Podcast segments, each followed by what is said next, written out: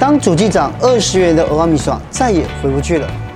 你的钱应该如何投资才不会因为通膨越变越薄呢？要到达你的财务要用钱时间的时候，我会建议你把它布局比较多是在。通膨是必然的，嗯，所以我们必须要把钱放在一个正确的地方。正确的地方，通膨两趴嘛，嗯、你十趴就不错了。像这些股票，可能大概平均年化报酬率大概都可以十六趴、十八趴到。今天下班经济学邀请到华伦老师，智能投资专家 Megan，要教你如何聪明抗通膨，找到击败大盘，达到年化报酬率百分之二十的不败秘诀。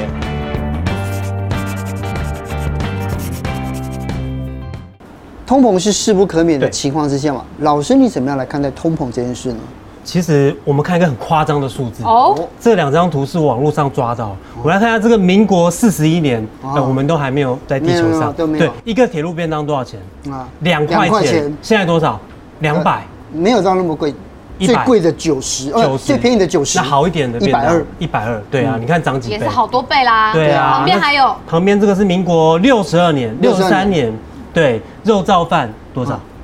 卤肉饭三块。嗯，哎，现在至少十倍以上嘛，不止三十吧，五十嘛，对不对？而且而且更小碗，而且更小碗，更小碗，更小肉更少。以前人比较会吃饭。对对，没错，很多人呢，这个没错哦，最贵的肉跟饭也是六块钱。对啊，所以通膨，你看未来，假设未来五年、十年，哦，这个数字我不知道再涨到可能很不可思议、大家不可能想象的地步。嗯，我不知道小鹿有没有算过，一辈子要花多少钱？我不敢算。女生可能要花比较多，我不敢算。他大概大概要两亿左右。两亿哦哦，对啊。怎么算？其其实我们这个是保守啦。那交通花费，不管你自己买车，然后买便宜的哦，五六十万的车子啊，保险啊，那你居住不管买房子、租房子，其实在台北一辈子居住它花。费七百万应该应该做不到，应该有点有点低，有点比较比较比较困难，所以我们保守七百万就好。就全台湾平均啊，全台湾平均可以这样子。然后小孩花费哦，一个小孩子从幼稚园然后到大学，甚至念呃研究所，可能两百四十万也是算保守。这个只算到大学而已哦，还有是公立的才艺班，对很多对。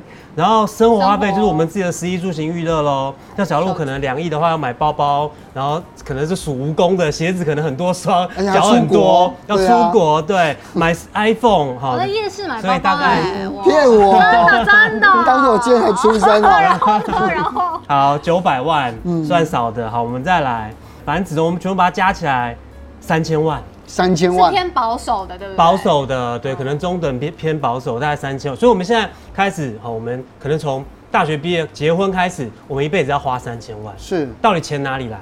可是我觉得这样赚钱的话，这真的有赚到这么多吗？看看，对。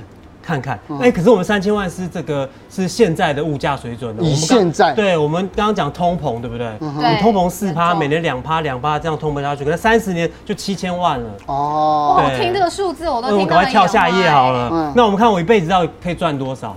假设假设，好，假设泽青他一大学毕业出来工作，薪月三万。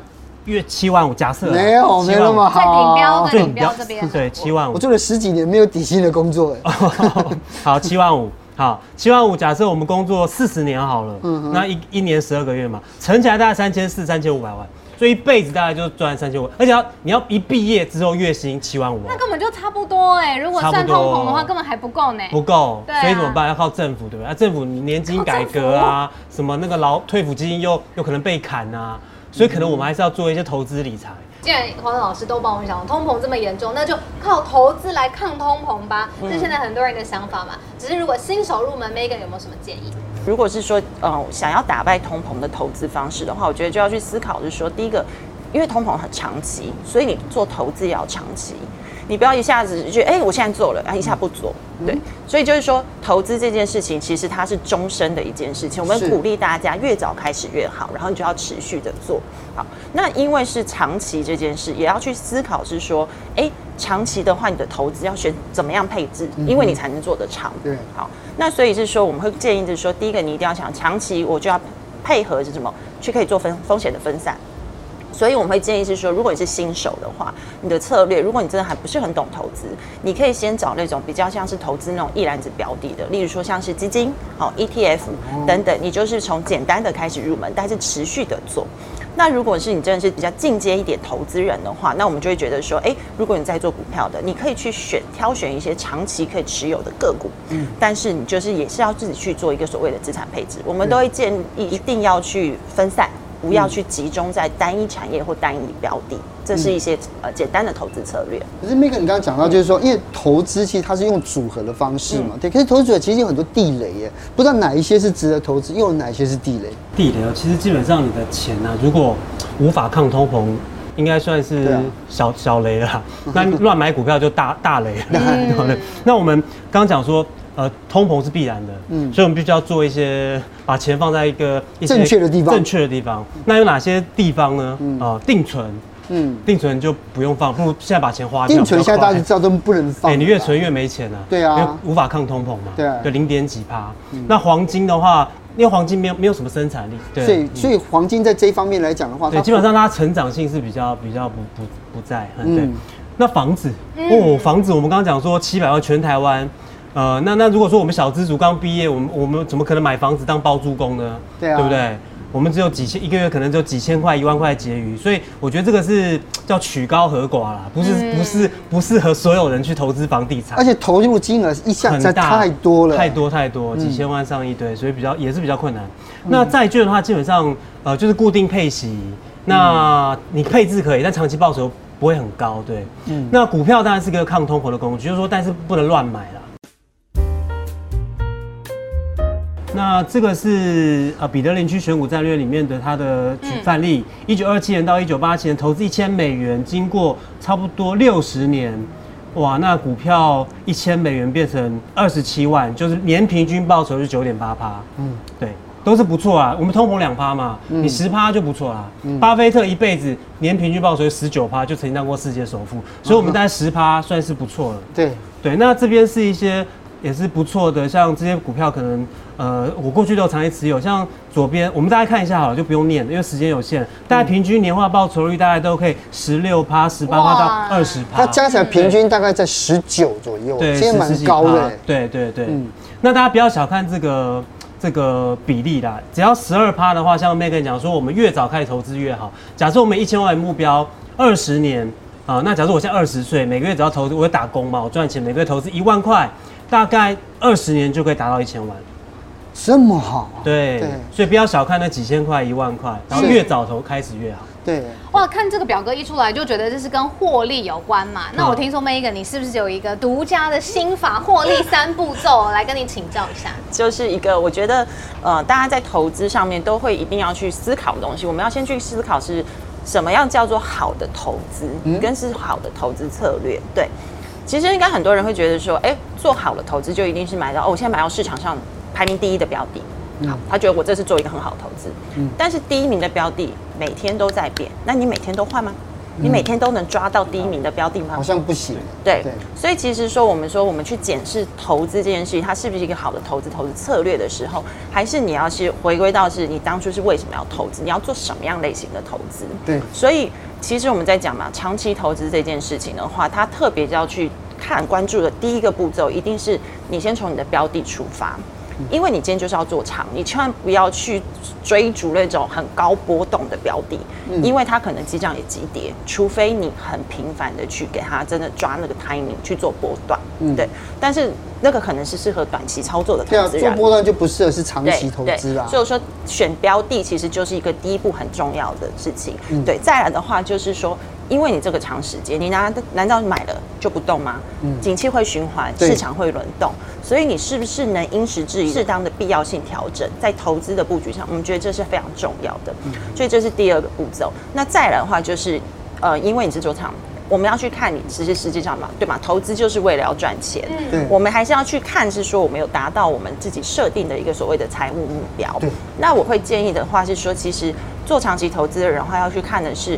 你的资产是不是真的有累积，有赚到那个钱，而不要去追逐那个比例，因为有些时候我们在赚钱的时候，丢小钱的时候都会去就会想要去赚哦，就是翻倍，去放大那个比例、啊，放大那个比例，对，啊、对。但是通常会赚到很多钱的话，你或许你比例不高，但是你敢持续的把你的部位养很大，嗯。所以我们觉得说，你重点还是要评估回去检视，是说你们赚到那个钱。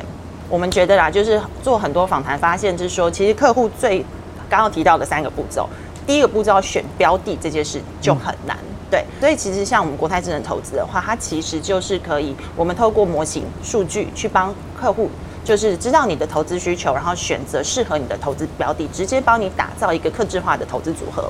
所以这个就是解决大家选标的的一个困扰。好，这是第一个步骤。对，那第二个步骤的话，就是我刚刚讲到也很难，对不对？因时制宜的，就是做一个调整的这件事情。那调整的部分的话，就是因为多数人会不知道怎么调，那我们就会呃，因为系统嘛，跟人不一样，对不对？人的话可能要休息呀，然后还要再联络的话，其实要这个调整的 time 通知没有那么及时。那我们的话，基本上就会是系统会直接告诉你通知说，哎，你应该在这时间点做什么样适当的调整。智能投资。对，智能投资。所以其实是借用一些数据跟科技的力量，帮助投资人做一些比较长期稳健的一个布局的部分。对啊，那我们里面有一个，我觉得呃，就是这是大家一般比较没有的概念，就是说我们建议你投资的那个调整的方式，我们有一个呃比较新的一个理论，叫做 Glide Path 滑翔理论。它这个理论的话，其实就是我们刚刚举例嘛，因为你做长，你有可能目标你是今天想退休，对不对？但是如果说你今天就是想说我退休的时候，我就是在假设去年疫情的时候，我想退休。但突然你的资产全部一百 percent 都在股票，然后你在那时间点，你可能就全部都化为泡沫，所以你也有可能就是要再延迟你的退休，嗯，对不对？那滑翔理论它的概念是说，它有点像降落伞。你投资时间长的时候，一开始我会建议你部位比较积极，都是做股票，嗯，有可能。但是随着你可能越来越要到用钱了，要到达你的财务要用钱时间的时候。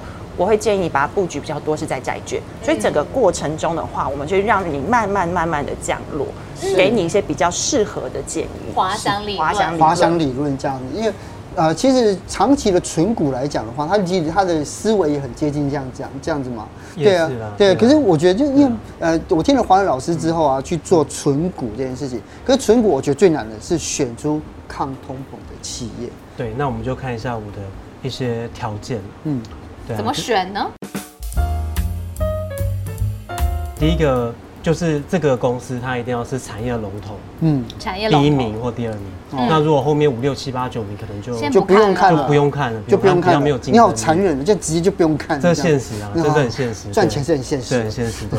那第二个产品，当然要长久不变，不能说。嗯像刚刚 Megan 说，那个如果有景气波动，有些受到景气影响的东西的的的产业大起大落，对，可能就比较不适合我们长期存存股。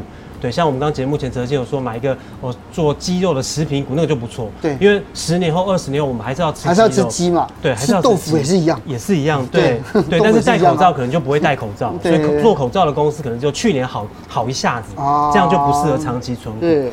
那第三个就是也是很现实的，对，因为我们通膨两趴。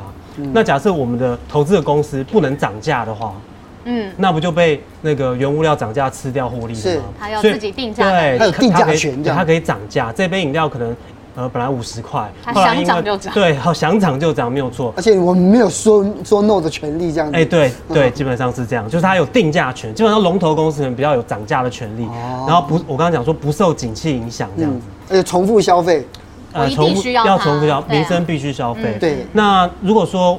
呃，用科技的，刚刚 Megan 说用科技或数据啊，这个我也是觉得，呃，就是我过去也是保保持这样的理念，就是我要看一个公司过去的记录，哦，过去的记录，我我是我是自己看，哦，那现在有科技化当当然就更好了，啊，过去十年这个公司大起大落，可能就比较不适合了，嗯，对，那后面两个可能负债比如说不要太高啊，那就就比较深，不然公司有时候碰到什么金融海啸可能会倒吧。那毛利率啊，股东权益报酬就越高越好。哦，毛利率百分之二十，我觉得好难哦，真的。基本上越高嘛。对啊，就是它可以涨价。用电脑一选就是直接选出来。哎，对，没错。比如说我卖一百块的东西，其实我赚三十块、四十块，哦，那公司就很厉害，就很会赚钱。对，对，是这样。那还有呢？那我刚刚讲说，就是我要看这个公司过去经营的状况。如果像 A 公司、B 公司哈，大家可以看一下，就是比较稳定在成长，它的获利在稳定成长。如果像 C 公司，可能就景气循环股了。比如说，大家可以看到 C 公司在第七年或第八年，它可能获利三三块四块，啊，好像在成长。嗯、可是呢，它从第一年到第五年它是不稳定的。哦，那其实这样我就不会不会考虑的，一定要过去五年是稳定的。至少不要衰退或亏损太多。哎，黄老师，那我就很好奇，你刚才列出了这些条件，是你选出获利的好公司，可不可以告诉我们在什么样的情况之下发生什么事情，觉得不行要换？因为很多人的观念就是买纯股的人就不要随便换股票。对，基本上都不要随便，我也很少换了，很很少换，很少换，除非是什么？除非哦，有一年买到王品，哎，这个，哎呦。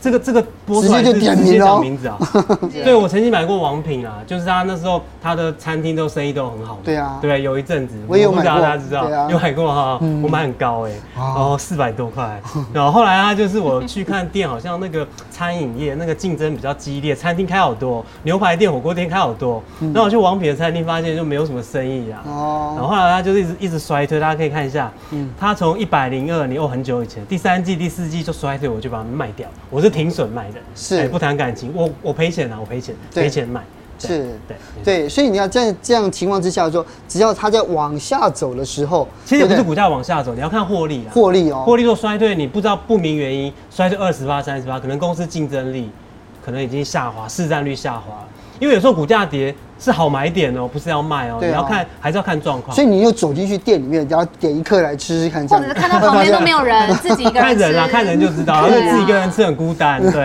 对啊，对，可能可能就要就就要卖掉了。哦，所以你看这样子这这样的情况之下，其实我觉得还是有很多数字去让我们参考嘛，对不对？就应不应该？其实如果获利成长，它股价跌是要买哦。是对，不然就要定期定额嘛。对对啊，因为如果是这样，接下来的话，就应该二零二二年就要到了啊。对，因为既然如此，就是说，那我们呃，因为明年说要升息，我觉得这件事还蛮还蛮蛮在意的耶。那这样子又要抗通膨，然后这样投资之上，我们应该怎么样做选择？其实我们要从两个角度看，心里面跟操作面，我们都要去思考。那所谓心里面，大家其实为什么就是市场波动，其实最担心什么？其实都是不确定因素。因为一个不确定因素，所以可能会市场下跌。但我们投资上常常讲的，一定确定会知道事情什么，就是市场永远都有不确定性。这个是这是百分之百事情。对，所以就是说你在进场投资的时候，你本来就要知道，就是说你要做长期的，就是因为市场一定会有波动。但是呢，就像波动的时候，你有些时候是你是一个买点，对。所以是说，我们会建议的是说，那就是要考虑说，这叫做心理层面，你要先建立好，就是说，好，我今天要做长，那我要用什么样的策略去做一个布局？那既然做长的话，当然就是持续，持续的可能像是可以用定期定额的方式，对不对？然后去建，像是建构刚刚讲的投资组合，哦，去做分散，你可以有股有债。都可以，对，所以这些都是一些的方法。那当然，真的是在遇到市场下跌的时候，如果明明年升息的状况了，一定会有波动。但我们早就知道可能会有状况，只是不一定明年升，有可能也是后年。但是你就是可预期的，接下来一定会有升息这件事发生。所以市场的波动绝对存在。所以反而遇到这种时候的，要再勇敢的买入，因为我们就是说，我们建议其实投资这件事嘛，越早开始。你要做的越久越好，嗯，对，所以是说在做投资的设定上的时候哈，第一个，那如果说像是有一些的投资人，他本身比较有一些呃投资的想法，他喜欢那种很很有主题性的。的投资的东西，因为他自己有投资经验了。嗯、那其实像是我们的平台上的话，也有提供一些就是可以做长期的投资，但很聚焦。例如说，可能像是我们有这种配息型的投组，但它的配息率的话，当然一定是可以协助你帮你打败这个通膨的一个配息率的部分。那也有可能的话，你有另外一个投组的话，可以参考的话，例如像是我们有一个呃这几年这个这五年吧，其实市场上蛮热门，就是永续。